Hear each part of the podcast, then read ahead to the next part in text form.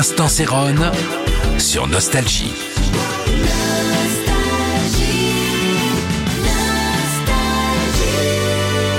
Salut, c'est Céron. Alors ce soir, c'est avec Prince que je vais tenter de vous faire un petit peu voyager.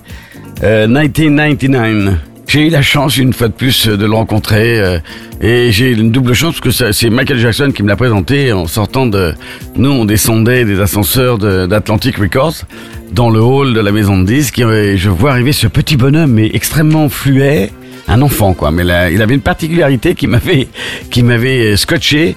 Il est arrivé, il avait une cape noire avec l'intérieur euh, rouge. euh, en genre de satin avec une épée euh, et lui euh, montait euh, donc on s'est croisés on s'est dit bonjour.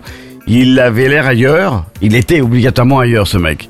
C'est pour ça que je pense qu'il a passé sa vie à être en studio et nous pondre tellement de belles compositions et de productions. Respect mon vieux respect.